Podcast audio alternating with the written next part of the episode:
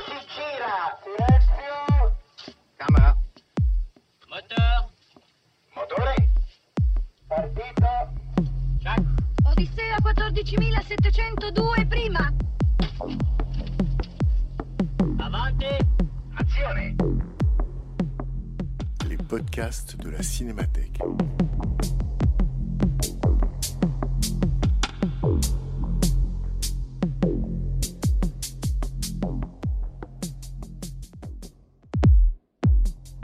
Depuis 2016, la Cinémathèque française invite régulièrement une personnalité à programmer les séances pour parler des films de sa vie. À chaque séance, projection d'un film, suivie d'une prise de parole et d'un dialogue avec les spectateurs. En janvier 2018, c'est l'écrivain Yannick Enel qui se prêtait à cet exercice en programmant Les Noces de Dieu de Jaoul César Montero.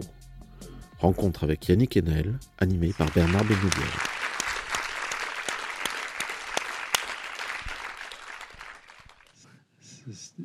Ce- n'est pas facile du tout de parler. Euh, après un film, peut-être encore plus après celui-là, je, suis très heureux de l'avoir vu enfin sur grand écran. Je l'ai beaucoup vu, pratiqué, euh, euh, regardé par petits bouts, par petits morceaux, quand j'en ai envie, chez moi. Quand j'étais petit, j'admirais Buster Keaton et Saint François d'Assise. Et je me disais, enfin, je me suis toujours dit, et je continue à le penser, que le grand art, que ce soit dans la littérature euh, ou cinéma, disons, le grand art, ce serait de faire coïncider les deux, Buster Keaton et la sainteté. Enfin, et euh, je me dis qu'il y en a un qui a quand même pas mal réussi. Il y en a au moins un, voilà. Et il y a une blague, je pensais pendant le film, blague lacanienne. Elle est pas drôle, hein, mais euh, mais il dit voilà plus on est de plus on est de saints, plus on rit. Euh, je pensais à ça aussi. Alors comme vous l'avez compris, j'ai pas grand chose à dire, Euh, sauf à peut-être euh, dans le désordre, mais vous allez m'aider, je suppose, dire pourquoi j'aime ce film, enfin ce que j'y aime. Et tout à l'heure, je, je vous disais que je trouvais que les que les couleurs dans ce film-là de Monteiro, particulièrement, euh, euh, les couleurs étaient la, forme même, et que c'était aussi, un, c'était aussi une cérémonie euh, chromatique. Et, comme le dit la, superbe actrice à la fin, ici finit la comédie, il y a dans cette, dans cette cérémonie qu'est qu'est la comédie, il y a dans ce, dans ce festin de phrases euh, une, une récapitulation bah, des grands tableaux de, de la Renaissance, mais aussi euh, de la poésie française, notamment. Vous avez, entendu des phrases de, de Mallarmé, des phrases de Rimbaud. Euh, il y a 10 000 euh, références qui, qui, je pense, euh, m'échappent pour une part. Enfin, on, fait tous, de, de- avec les films qu'on aime, une, mosaïque de, de, de passion. Et, euh, et bon, je sais pas, je, je m'interroge sur ce qui, sur ce qui fait la, la beauté euh, très à la fois anarchiste, comme je disais tout à l'heure, mais aussi très serrée, cadrée, rigoureuse de ce film. Il y a les deux actrices qui sont, enfin les deux incarnations féminines qui relèvent euh, de deux formes j'allais dire, d'annonciation, enfin puisqu'elles sortent, on les voit l'une et l'autre. Vous avez remarqué, elles sortent euh, par une porte. L'une sort nue euh, au moment de cette scène érotique prodigieuse de, enfin, stupéfiante aussi de, drôlerie euh, et de- et de, piété, j'allais dire, parce que le, corps de, Montero est, effrayant de, de, de- de- d'offrande personnelle de son sac d'os, si je puis dire. Et euh, il y a l'autre moment euh, au tout début, à la sortie de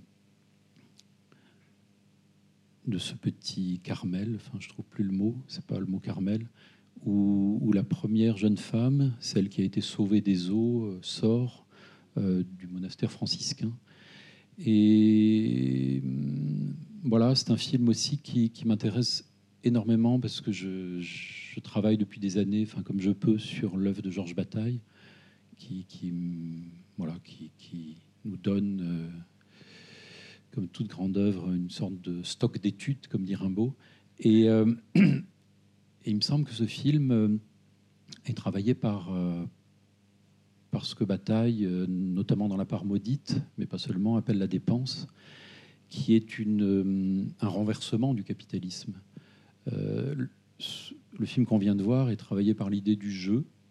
Et le jeu, comme vous le savez, c'est la chose qui rompt l'échange marchand. Ici, l'argent, tel qu'il nous est montré, n'est pas le fruit d'un travail et il ne produit rien. Il est, il est donné, il tombe du ciel, euh, soit sous la forme euh, farfelue d'une- espèce de métaphore euh, bizarroïde de la grâce, au tout début, soit par un cadeau très beau, cette, jeune femme qui donne tout son, tout avoir sous forme de petite poupée, reprenant d'ailleurs le premier film de, de Montero, Souvenir la Maison Jaune, où on a la même scène. Enfin, il y a énormément, il y en a qui connaissent sans doute mieux que moi les, films de Montero ici. Je suis très gêné parce que je ne connais rien au cinéma. hein. Moi, j'aime, c'est tout. Enfin, et puis, je fais collection de mes goûts, comme tout le monde. Enfin, je suis un amateur. Et, euh, et voilà, je, trouve que c'est un. Enfin, pour moi, tout- toute grande œuvre, euh, tout poème euh, pense d'une manière ou d'une autre. Et quand, un poème parvient à penser euh, de manière évidemment gracieuse, mais aussi à, mettre en œuvre euh, quasiment une, politique, comme c'est le cas ici, euh, fût-ce dans un éclat de rire, et c'est encore mieux quand c'est à travers un éclat de rire, eh ben, je pense que quand cette, œuvre parvient à se manifester et comme poésie et comme pensée, alors on atteint à quelque chose, euh, oui, qui relève de, comment dire ça, de l'éclair. Il y a une phrase d'un philosophe allemand qui dit euh, entre mort et parole, un éclair s'illumine, mais il reste impensé. Euh, J'ose pas dire le nom du philosophe parce qu'il est très mal vu, mais je pense que Montero va être très mal vu enfin, par les temps qui courent, ce, qui, est montré des rapports euh, hommes-femmes, de la lubricité aussi. Voilà. En fait, je, crois que ce que j'aime, c'est la lubricité, non pas en général, mais là. Je trouve que ça me rappelle l'album Zutique de Rimbaud. Ça me rappelle ce qu'il y a de très, de très scabreux dans, la poésie rimbaldienne. Et, quand c'est illuminé, justement, quand il y a cet éclair entre mort et parole, cet éclair qui est plus fort que, que, la, que le carcan tragique, en fait, euh, entre la finitude et le langage. Quand, quand il y a cet éclair, eh bien, on peut tout se permettre. Voilà. Là, euh, la- scène à l'opéra est prodigieuse. Enfin, elle relève d'un, de, l'immensité du bras d'honneur par rapport à ce qu'il en est euh, du carcan social, de la représentation, de la respectabilité. À un moment, le personnage Jean de Dieu dit que la respectabilité s'en fout.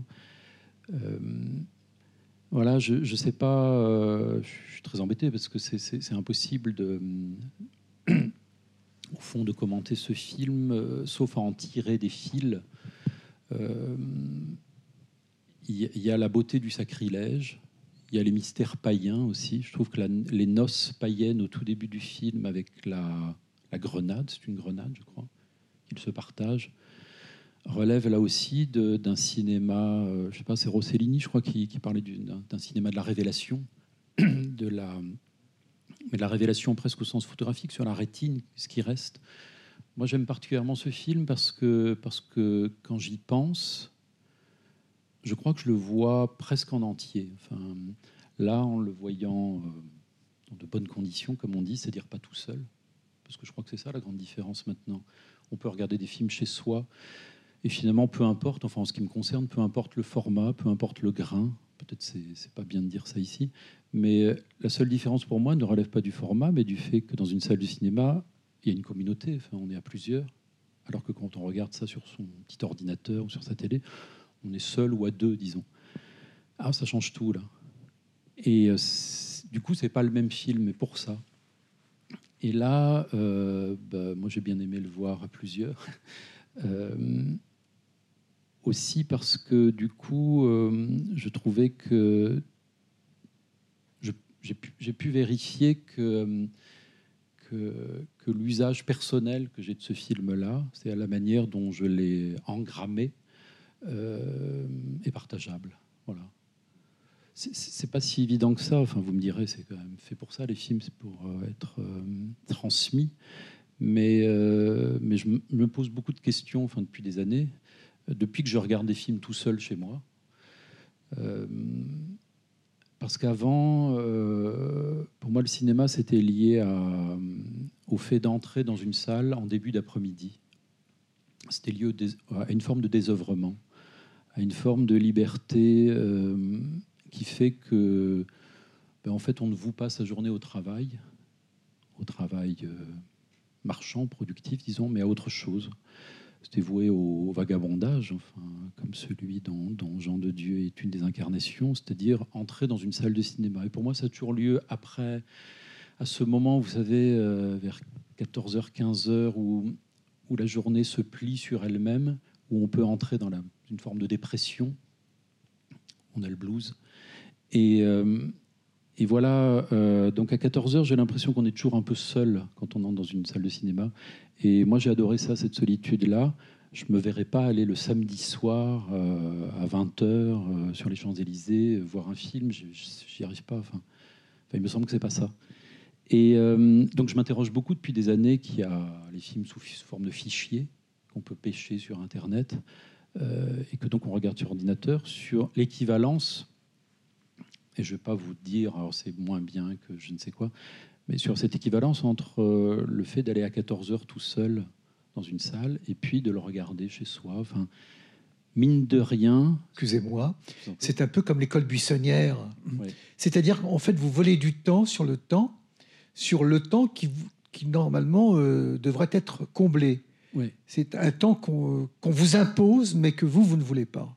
Voilà, mais il me semble, je ne sais pas pourquoi, mais euh, peut-être je divague, hein, mais euh, c'est- pas si mal de divaguer, en public, je ne sais pas trop, mais, il me semble que ce film parle aussi de ça, en fait, de cet usage du temps qu'on va jouer au dé, du temps qu'on va, hum, qu'on va dilapider, parce que il s'agit d'argent, mais surtout de temps, au fond. On le voit très bien avec la baignade euh, merveilleuse de, la princesse Gombrowicz, euh, qui devient une naïade. Euh, et, oui, le côté un peu clandestin, un peu crapuleux, le vol. Enfin, moi, dans, l'histoire de mon rapport avec les films, il y a toujours eu ça. Enfin, cette idée que c'est c'est pas bien. Enfin, je ferais mieux de faire autre chose que d'aller au cinéma à 14 heures. Euh, et du coup, c'est encore c'est sexuel. Mais là, dans ce film, vous êtes un peu le film. Vous êtes un peu le film parce que vous vous, vous identifiez, pardonnez-moi de vous dire Oui. ça, vous vous identifiez un peu au film. Oui, comme sur- euh, une espèce d'anarchiste qui, euh, qui en fait euh, accepte la société, mais pas vraiment. Pas vraiment parce que euh, il refuse l'argent, on refuse ces, moyens qui sont pas vraiment partagés, qui sont un mauvais partage. On est un petit peu dans le domaine un peu du burlesque de, des temps modernes de Chaplin. absolument. c'est. C'est-à-dire que, parce là, j'ai retrouvé euh, le contraire, évidemment, au niveau de la durée que de Chaplin, parce que Chaplin, c'est rapide, et là, c'est très lent, mais comme une lenteur euh, lancinante pour euh, expliciter un peu cette, euh, ce burlesque de Chaplin qui est, que l'on voit tour à tour dans les temps modernes, à la fois prenant un drapeau et, et se faisant suivre alors que lui, il y était pour rien, mais en même temps, il prend une espèce de jouissance de cette, euh, de cette, euh, de cet absurde, quoi, un absurde.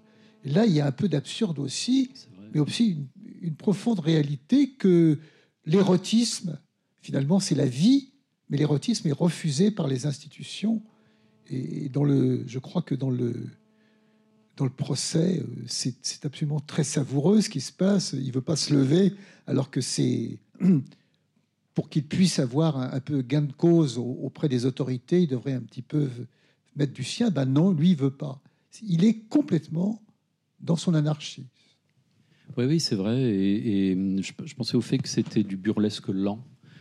Parce que, parce que c'est un burlesque qui est proféré aussi.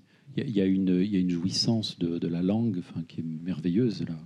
Euh, on est dans, une forme de récitation toujours qui, met à distance aussi le, réalisme, disons. Vous, par- vous parliez d'anarchie et je me souviens que hum, y a l'étymologie qui est très intéressante de ce mot anarché. Donc c'est le hum, arché, ça veut dire à la fois l'origine et le commandement. Et euh, donc un anarchiste, c'est quelqu'un qui, qui, est, qui ne souscrit pas au commandement, qui se, qui se soustrait au commandement. Et c'est aussi quelqu'un qui a un problème, enfin un problème, c'est pas un problème, mais qui, qui refuse l'origine. Et vous avez remarqué que ce film tourne autour, il pense à la question de l'origine de la fortune, enfin, comme dans un roman de Balzac. Enfin, c'est la- toute, l'histoire du roman euh, européen, c'est d'où d'où vient la fortune, d'où vient l'argent. Donc là, il y a une pirouette de Montero qui dit bah, l'argent, pff, ça tombe du ciel. Voilà. Et, euh, et surtout, à un moment, je crois, justement, dans cette scène euh, drôlatique avec l'inspecteur Pantalon, il, euh, dit que, je ne sais plus si c'est dans cette scène ou une autre, il dit qu'il ne s'intéresse pas à l'origine de ce vil métal, de même qu'il ne s'intéresse pas à l'origine de l'univers. Pour moi, l'anarchisme, c'est ça. C'est pas seulement avoir un rapport problématique avec la loi, mais c'est c'est rompre euh, avec l'idée d'origine, parce que l'origine, étymologiquement, c'est le commandement. Et, euh, Et en, même, et en même temps, le film commence par l'origine. Le premier plan, c'est un plan de l'origine du monde, enfin, de l'univers. hein. c'est vrai, oui. On a une, Oui, oui. une galaxie au, premier plan quand le générique se déroule. absolument. C'est c'est la Voie lactée d'ailleurs. je Oui, oui, oui. Comme si le, le, le, c'est- le film se proposait comme une, crois. Bah, comme une, une sorte d'explication du monde ou de renversement. oui, oui, oui, de toute l'histoire de. Il y a plein de symboles dans le film. Euh, certains d'ailleurs qui sont extrêmement savoureux. Lorsqu'il euh, prend son assiette et, il se sert à manger, qu'on voit une espèce de tour, c'est la tour de Babel. C'est en fait euh, cette tour où les gens peuvent plus parler. Les gens peuvent plus parler du tout parce que c'est tellement incroyable. Alors Dieu a mis quelque chose, puisque tout le monde voulait faire un- une tour très très haute. Eh bien, il a fait une confusion des langues et les gens pouvaient plus se parler. Et là, précisément dans cette, dans ce, dans cette, dans ce déjeuner, ils peuvent plus se parler parce que c'est tellement incroyable. Il y a Dieu en face, enfin le symbole de Dieu avec la religieuse, mais elle, elle ne peut plus rien dire. C'est, incroyable. On à ce propos, on, m'a raconté à Lisbonne. Un, jour, j'ai rencontré un éditeur euh, portugais euh, qui, qui avait été ami avec João César Monteiro. Et il m'a raconté qu'il l'avait accompagné un jour. Bon, ils étaient, ils euh, Montero avait déjà réalisé quelques films et il cherchait sans cesse de l'argent. Et euh, cet homme, cet éditeur, dont j'ai oublié le nom, l'avait accompagné à un dîner où il devait rencontrer la grande bourgeoisie euh, de, Lisbonne. Et l'idée, c'était de, bah, de bien se comporter, enfin, pour, pour soutirer un peu d'argent, un peu d'aide. Et il m'a raconté que hum, l'apéritif, tout s'était bien passé. Mais à partir du moment où on est passé à table, il paraît que bon Montero, qui s'était habillé un peu comme, euh, comme ici, c'est-à-dire comme, comme costume, euh, euh, nœud papillon, il était impeccable. Il n'avait pas dit un, il n'a pas dit un mot. En s'asseyant à table, comme il était l'invité d'honneur, euh, on lui a apporté le plat, l'entrée, et il a très lentement vidé entièrement le plat dans son assiette, faisant une montagne, effectivement, et laissant les autres convives le regarder manger. L'éditeur m'a évidemment dit qu'il n'a jamais eu de subvention pour, pour son film et qu'il avait donc pris un plaisir fou à gâcher, là une fois de plus, je parlais de dilapidation, de gâcher la possibilité euh, de s'enrichir, euh, d'être soutenu, d'être respectable. Donc je crois qu'il y a vraiment un, chez Montero, enfin on le voit, on le sent euh, euh, sa manière de- d'être, à sa poésie même, enfin, de- de- d'avoir en horreur la, la respectabilité. Et je pense que c'est là. Il y a cette phrase, je ne sais pas si je l'ai dite tout à l'heure, parce que j'ai une mémoire à trous, une phrase de Montero qui dit euh, Fuir la société, je sais plus dans quel film c'est ça. Je crois que c'est dans le bassin de John Wayne, JW. Fuir la société comme le diable fuit la croix. C'est pas mal comme, euh, comme, comme éthique, disons.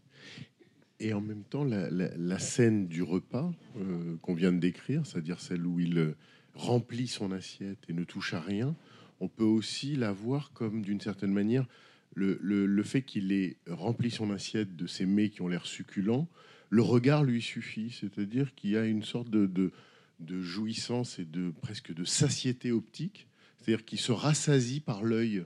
Euh, je, me crois me souvenir que son dernier film qui s'appelle Va-et-vient se termine par un plan euh, énorme de sa pupille. Euh, à l'inverse, Blanche-Neige est un film où il commence à être malade et le film est noir.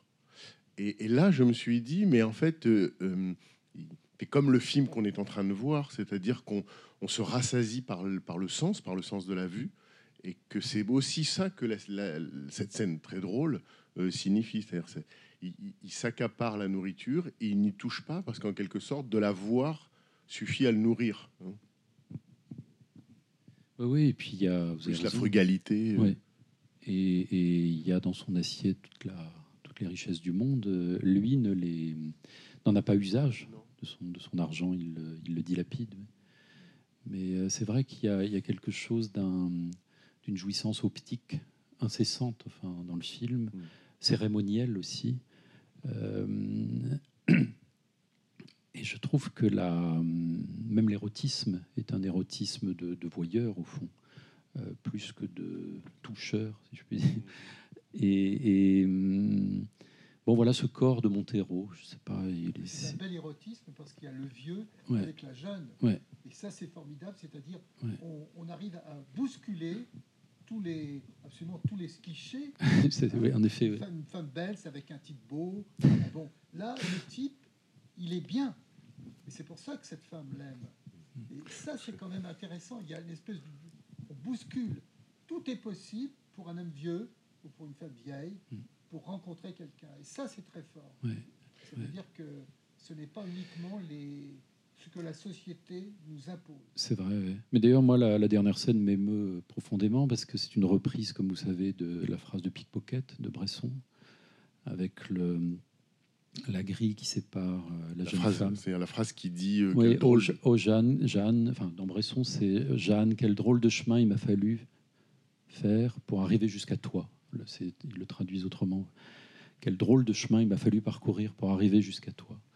C'est une déclaration d'amour absolu et, et, et- et ce- cette transmission à travers le temps de ce qu'il en est, de ce qu'on aime au cinéma ou de ce qu'on aime dans l'histoire de la poésie. Moi, je trouve que ça relève justement de l'offrande, euh, du miracle, je reprends à dessein des mots euh, du secteur religieux, je dirais, euh, parce qu'il s'agit de ça, il s'agit de faire passer. euh, alors là, c'est pas seulement une femme qui passe d'un homme à une autre, euh, c'est pas vulgairement une femme qu'on joue, euh, mais euh, elle le dit elle-même. Au fond, il s'agit d'un envoi mystique et de phrases de Rimbaud, de Mallarmé, de Dante. au moment où il va perdre sa femme, non, c'est pas ça. C'est oui, c'est au, au moment où il a perdu sa femme, il s'éclipse, le, le, le- le- le pétrolier là. Euh, Omar Rachid. Omar Rachid, voilà. Euh, Jao César Montero fait croire à, à la princesse Gombrowicz que les derniers mots d'Omar Rachid ont été euh, l'amour qui meut les, qui meut les étoiles et les autres. qui meut le soleil et les autres et les, et les étoiles. Voilà. Euh, donc la dernière phrase du, Paradiso de Dante. Et euh, je trouve que cette. euh, comment dire ça? Je m'exprime mal, mais cette. cargaison, si je puis dire, ce coffre de pirates incessant de, phrases qui sont collectées et que Montero nous récite depuis le, le début de l'histoire de la poésie, nous redonne, sont aussi le sujet du film. C'est-à-dire, c'est le contraire de l'argent. Les phrases, on les prononce, on les donne. Euh, la déclaration d'amour, c'est gratuit. Euh, parler, c'est gratuit. Euh, je crois que c'est Lacan, encore une fois, qui disait ça. Il n'y a, que la mort et le fait de parler qui est, qui est gratuit. Et euh, ça parle de ça. Enfin, l'idée qu'il y aurait quelque chose de de bien plus fou que la richesse, qui serait la gratuité. C'est Oui. ça un peu la, pardon. C'est ça un peu la dépense dont vous parliez tout à l'heure. Enfin, Oui, oui, en l'idée sens, de, oui. de bataille, qui, cette idée de dépense, comment vous, est-ce qu'on peut un peu, juste un peu la développer? Parce que sur cette idée justement de, de- c'est comme une inversion des valeurs. euh, Oui, euh, bah, c'est-à-dire que à la société de consommation, Bataille dans La part maudite, donc c'est un livre qui est en 40 euh, qui sort en 49. euh, il oppose la, société de consommation et la société de consommation est, serait fondée, mais il va chercher des exemples chez les Aztèques par exemple, serait fondée sur la dilapidation des richesses et, sur la dépense somptuaire, comme il dit, la prodigalité. Et ceci a lieu dans un cadre euh, très particulier euh, qui se substitue au rapport marchand, qui est le rapport, par exemple, il donne cet exemple-là, de, euh, de défi entre deux territoires. Par exemple, disons deux pays qui sont en guerre, les Aztèques avec une autre euh, tribu, disons, euh, vont, vont, vont s'affronter en une série de potlatch qui consiste à, à détruire devant l'ennemi pour le tétaniser euh, une part immense de ses propres richesses. La souveraineté est reconnue même par votre ennemi comme résidant dans le sacrifice que vous êtes capable de faire de votre propre richesse. L'ennemi est donc sommé à son tour de brûler toute sa récolte de blé, d'en faire plus. Et ça allait jusqu'à des sacrifices humains. Et euh, la guerre se menait, selon Bataille et selon les historiens de, l'Empire aztèque, entre autres de cette manière-là, euh, dans une espèce de d'ordalie euh, complètement folle, euh, relevant d'un excès qui consistait à, à, à contre-produire. Je ne me souviens plus qui était, comment ça marchait pour savoir qui était le gagnant. Je pense que le gagnant était celui dont le pays était en ruine. Mais voyez la, la, l'idée que la souveraineté est dans la ruine et pas dans la, pas dans la richesse, c'est, quelque chose qu'on a pour le moins oublié. Je pense que notre monde est, fondé avant tout sur le rapport inverse. Il y a dans l'alcoolique, par exemple, j'y pense en, en pensant aussi à Deleuze, qui, a de très belles pages là-dessus, et à João César Monteiro, qui, qui a, qui était pratiquant, disons, peut-être pas croyant, mais pratiquant. Il y a dans l'alcoolisme, dans l'ivresse, quelque chose qui relève de ce même désœuvrement qui peut nous faire entrer dans une salle de cinéma à 14 heures, et aussi de nous faire euh, vouer notre vie et de la brûler pour rien, de se bousiller la santé, parce que c'est un acte qui, contrairement à ce qu'on dit, relève d'une noblesse obscure, ou alors peut-être très lumineuse, mais d'une noblesse secrète. Euh, la ruine, donc, c'est en cela, mais je- disons, je- je commande comme ça approximativement, la ruine est une vertu. Ce qui expliquerait aussi que Montero n'a aucun souci, aucun problème à montrer son corps.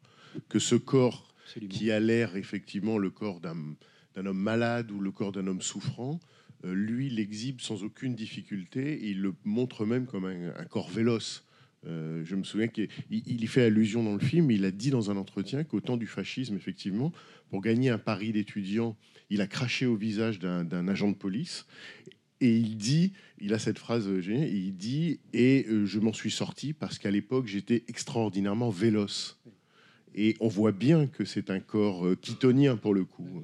C'est vrai, il y a ce sautillement qu'on retrouve de, film en film et qui fait du corps de, de Montero celui d'un oiseau, euh, celui de quelqu'un qui vit dans les arbres, au fond, et, surtout euh, euh, quelqu'un de gracieux. Voilà. Il peut dire des, insanités réjouissantes et rester gracieux. C'est un corps qui ne connaît pas la pesanteur. et ce sautillement, effectivement, le fait très peu appartenir à l'espèce humaine. Euh, je trouve qu'il est seul de son espèce, Montero. Il hum, il n'a pas d'âge. Évidemment que ça saute aux yeux qu'il est vieux, disons. Mais il est, vieux. euh, il, a cette jeunesse verte euh, des, des blagues scabreuses qui réjouissent et les hommes et les femmes. Il a cette solidarité avec les maigres, comme dit Beckett, qui, qui fait que euh, manger, ça n'existe pas pour lui. On voit qu'il ne fait que boire. Et, et il, euh, et voilà, peut-être qu'il appartient à la voie lactée qu'on a vue euh, au tout début. Et j'y pensais là ce soir au, caractère un peu buñuélien du film. Enfin, j'y avais pas pensé avant, mais il y a, y, y a comme ça une espèce de foutoir, bordel buñuélien. Enfin, notamment la scène à l'opéra, enfin, je trouve ahurissante. De... C'est un oui, c'est vrai aussi. Mais il y a ce coup d'état poétique là qui est voilà entre Groucho, et Groucho Marx et alors il y a les deux Marx qui sont convoqués du coup avec le, le point levé ou les trois ou quatre ou cinq Marx. Il y avait quelqu'un qui. Euh, oui. Oui. Euh, moi, je voulais revenir sur le fait qu'il y a aussi euh, dans l'exhibition ou dans le don de la langue, euh, du récit et de toutes ces citations poétiques, euh, le spectateur qui est invité à, rentrer dans quelque chose qui serait de l'ordre du conte et du récit euh, limite mystique des mystères. On démarre donc sur cette voie lactée avec une présentation, c'est peu commun, vocale, en voix off, donc de tous les participants du film. Ce qui nous met d'entrée de jeu euh, dans une situation où, en fait, nous, on entend les gens qui ont travaillé pour ce film. Euh, C'est-à-dire que c'est à la fois des, gens qui sont payés, mais en même temps, on nous dit, mais vous voyez, ce sont des interprètes, c'est des gens qui sont comme des conteurs, ils vont vous raconter une histoire que vous allez voir. Et euh, bien sûr, il y a tous ces récits qui sont alimentés de citations. Il y a évidemment beaucoup de choses qui sont de l'ordre de la symbolique. Euh, et puis le film se termine par euh, bah, une comédienne, cette fois-ci, qu'on voit à l'écran et qui nous dit, ben voilà, l'histoire est terminée. Maintenant, je vous ai raconté, euh, on vous a raconté le conte. Et voilà, vous pouvez vaquer. Ça, c'est très au niveau de la méthodologie euh, du rapport au public.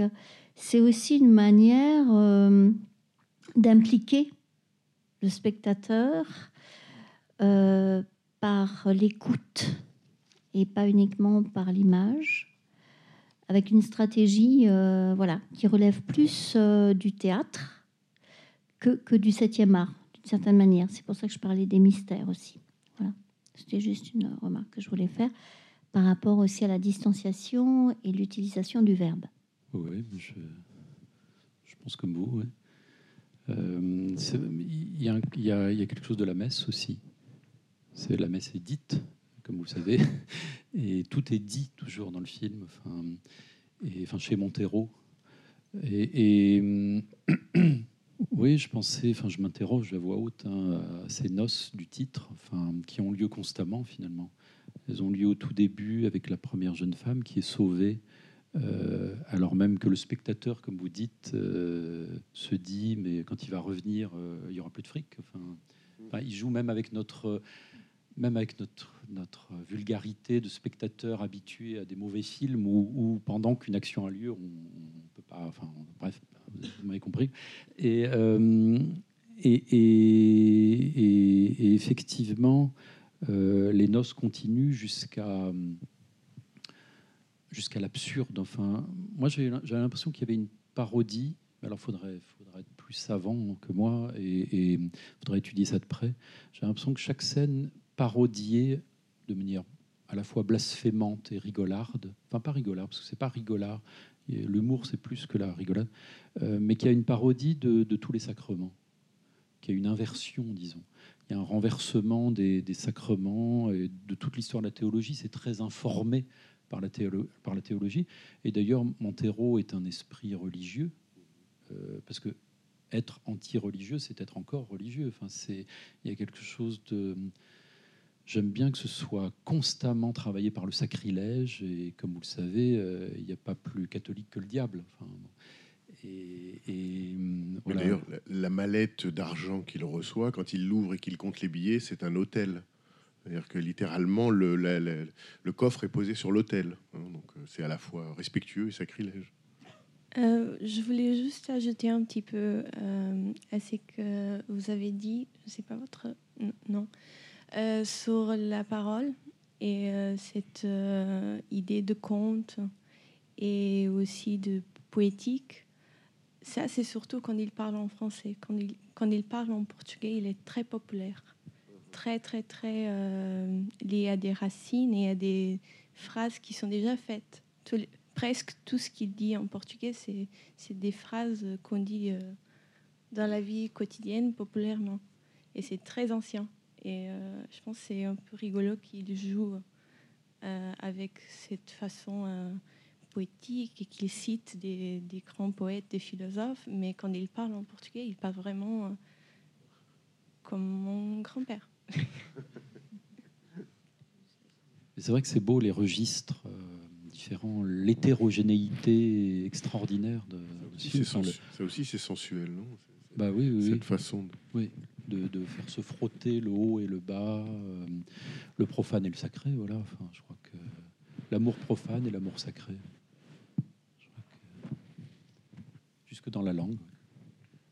Merci. Alors, je voudrais dire euh, deux, trois petites choses. La première, euh, je, retiens parfaitement la, citation de Chaplin pour une raison, c'est que je pense que rarement, euh, autant que chez Chaplin et chez Monteiro, on a vu une telle assimilation entre une personne et son personnage. Je pense qu'il l'est lui-même dans ses films. Alors, je n'en ai pas vu beaucoup. J'ai vu les deux premiers films de la trilogie et je suis très content d'avoir vu le troisième parce qu'il me manquait. Mais je pense que la- l'assimilation à Chaplin, sur ce point-là, est, très bienvenue. Pour, le dire, pardon, j'ouvre une toute petite parenthèse, Chaplin est explicitement cité dans le film. hein. Au début, euh, d'abord, bon, c'est un vagabond, euh, comme, comme Chaplin, c'est-à-dire qu'il arrive au début dans le plan comme Chaplin commence un film. À la fin, on peut considérer que c'est comme les temps modernes, le dernier plan, euh, enfin, quand ils sortent de la prison et qu'ils s'éloignent, mais surtout, il y a un plan, enfin, il y a un geste du corps de Montero qui vient de Chaplin, c'est à moment, il a un mégot, et ça, je sais pas le faire, il y a que Chaplin, mais vous voyez ce que je veux dire, et avec son pied, il fait comme ça et il envoie baldinguer le mégot. Ça, c'est un geste inventé par Charlot. Quoi. Tout à fait.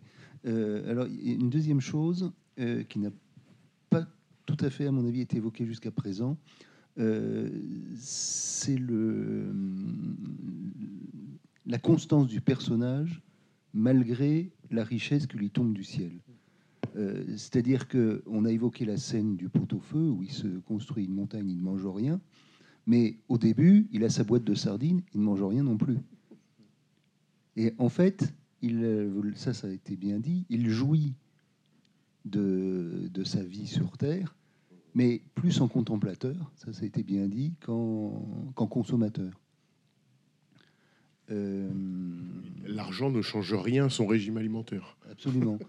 Et euh, une idée aussi euh, qui ressort, c'est que euh, ce qui fait la, force de l'existence, c'est justement cette notion de vie.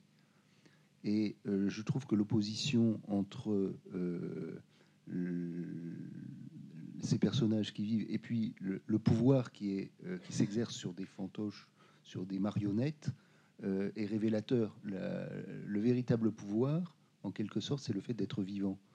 Euh, celui qui ne règne que sur des marionnettes ne peut finalement que plonger avec elles. Euh, je pense que l'idée est très bien rendue, elle est assez forte. Et euh, pour revenir à cette notion de, force de la, vie, il y a au moins deux plans. c'est la première fois que je vois le film, il y, a énormément de choses certainement à étudier. Mais il y a deux plans où on a l'impression de quelque chose de totalement figé euh, et où brusquement quelque chose euh, bouge dans le, dans le cadre. Il y a en particulier la première scène entre la mère supérieure du, couvent des franciscains et le, personnage Jean de Dieu, où on a euh, sur la gauche de l'écran une fenêtre avec une sœur qui bouge dans le cadre et qui regarde ce qui se passe et qui s'éloigne, etc., comme intéressée par une vie à laquelle elle n'a pas accès parce qu'elle est enfermée dans son, dans son couvent. Et c'est assez intéressant. Il y a une deuxième scène, c'est dans la prison où euh, il sort, à un moment on le voit sort- sortir dans le couloir, et il y a, je pense que c'est volontaire, c'est forcément volontaire, un, insecte ou une libellule qui s'envole en haut de l'écran, comme l'inscription d'une forme de vie dans un espace qui est censé euh, la murer.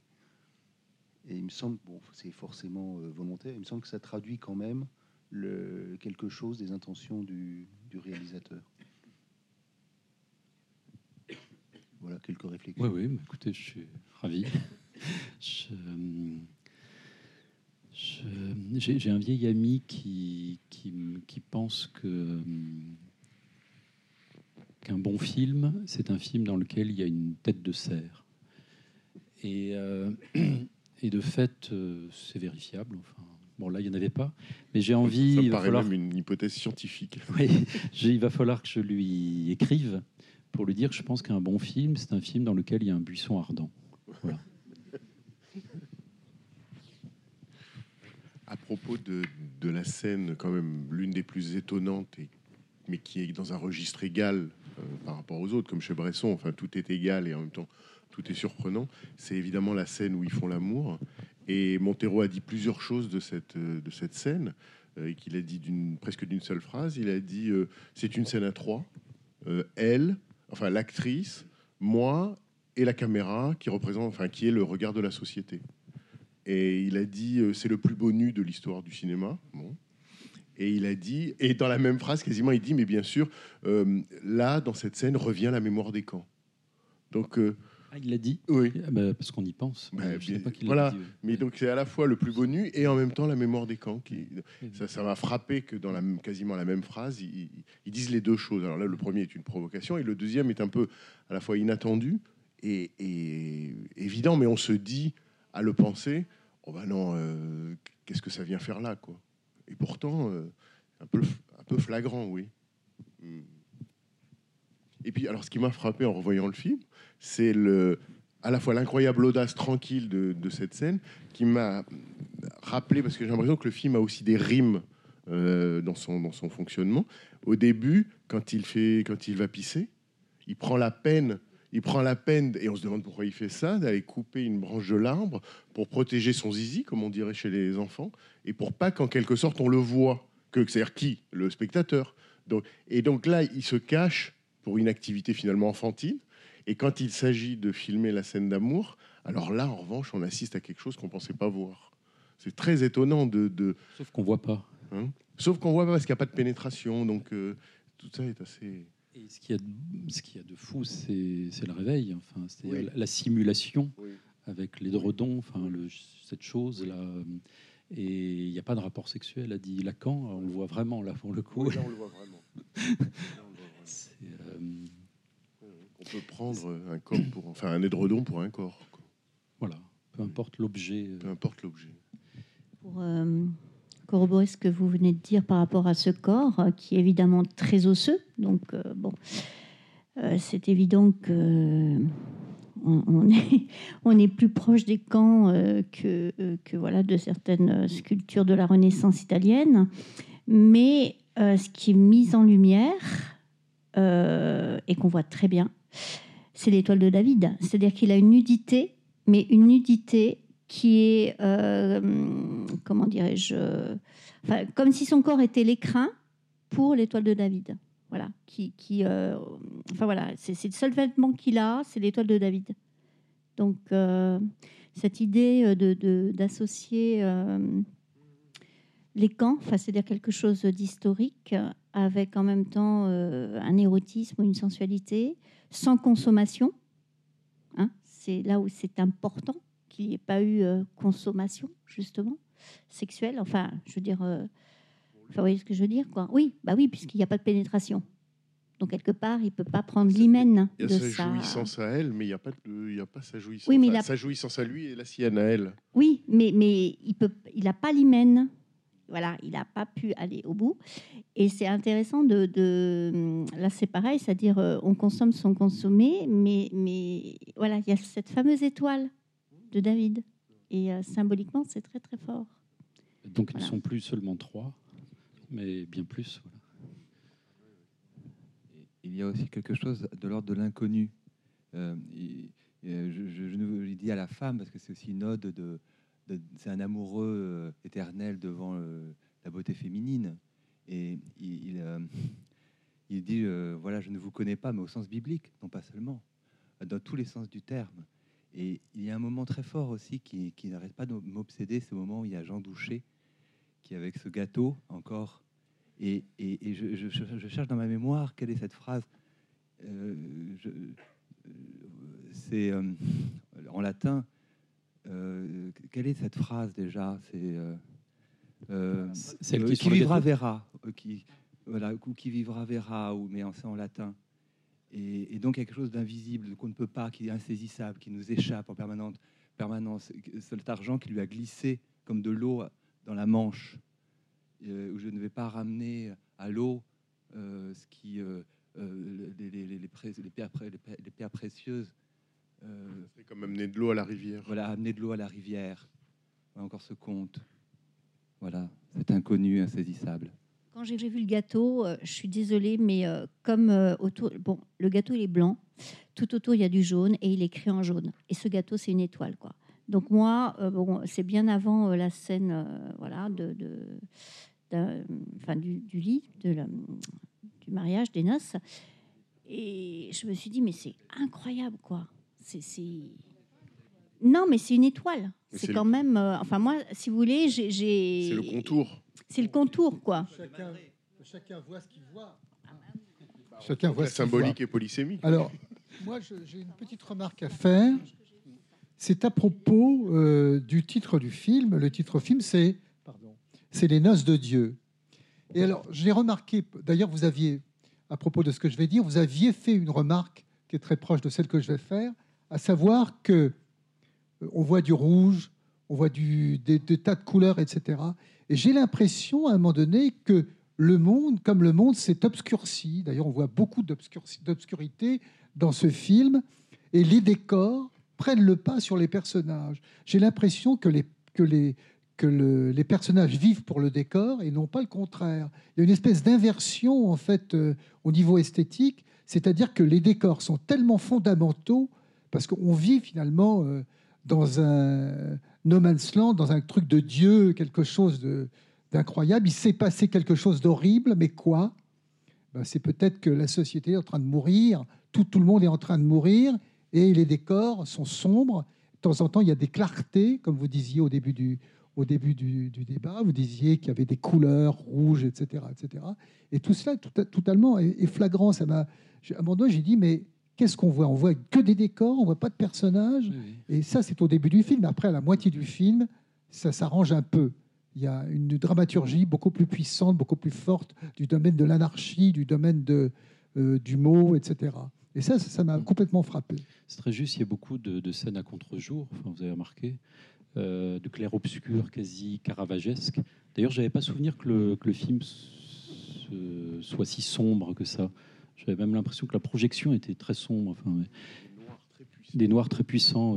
Et comme si effectivement la lumière euh, euh, était autour, euh, dans ce paradis, au fond, dans ce royaume, dans ce palais, mais que, bah, les personnages ne peuvent soit qu'en être traversés, soit faire écran et donc être à contre-jour. Il y a, tout, le moment du jeu avec euh, le, pétrolier, enfin l'homme riche, l'homme d'affaires, euh, est filmé à contre-jour, à tel point qu'on ne voit pas au, tout début la, la, princesse, on la voit, on la voit mal. Enfin, il va falloir que le film procède à une mise à nu dont les noces sont l'enjeu.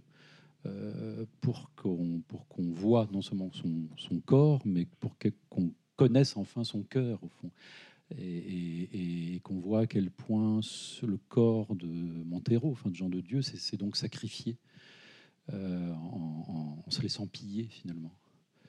Euh, il ne lui a rien pris à elle, pour continuer cette métaphore, mais il s'est laissé tout prendre. Et hum, moi, je pensais en écoutant euh, Boris parler de, l'inconnu, je, pensais au fait que c'est un film qui parlait d'une chose qui est très rarement abordée dans une œuvre d'art, parce que je pense que ça, dépasse l'œuvre d'art, qui est l'adoration. L'adoration, c'est plus fort que l'amour.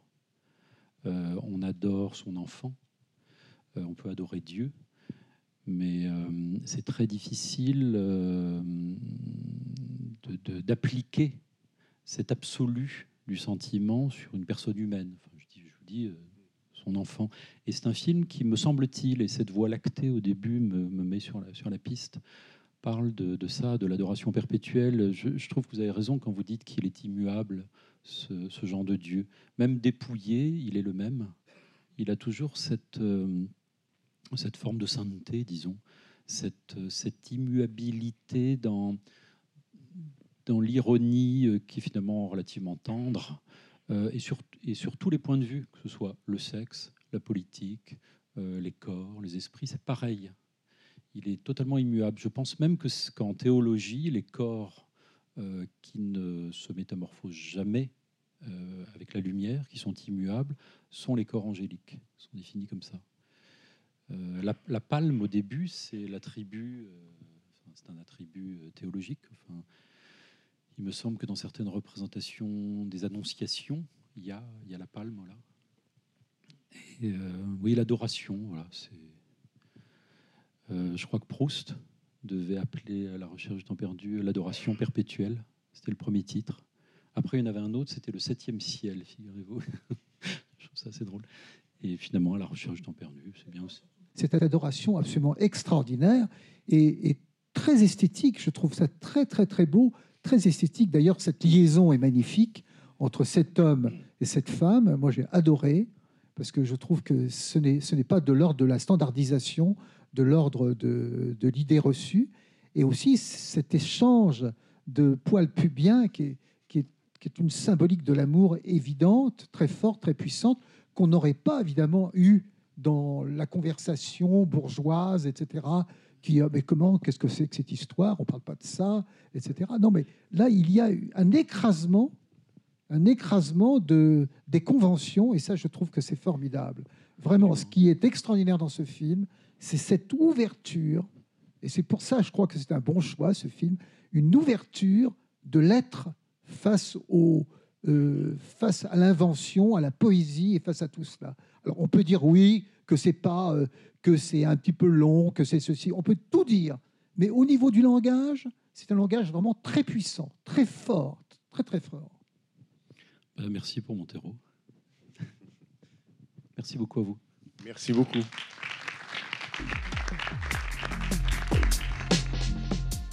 C'était les podcasts de la Cinémathèque française.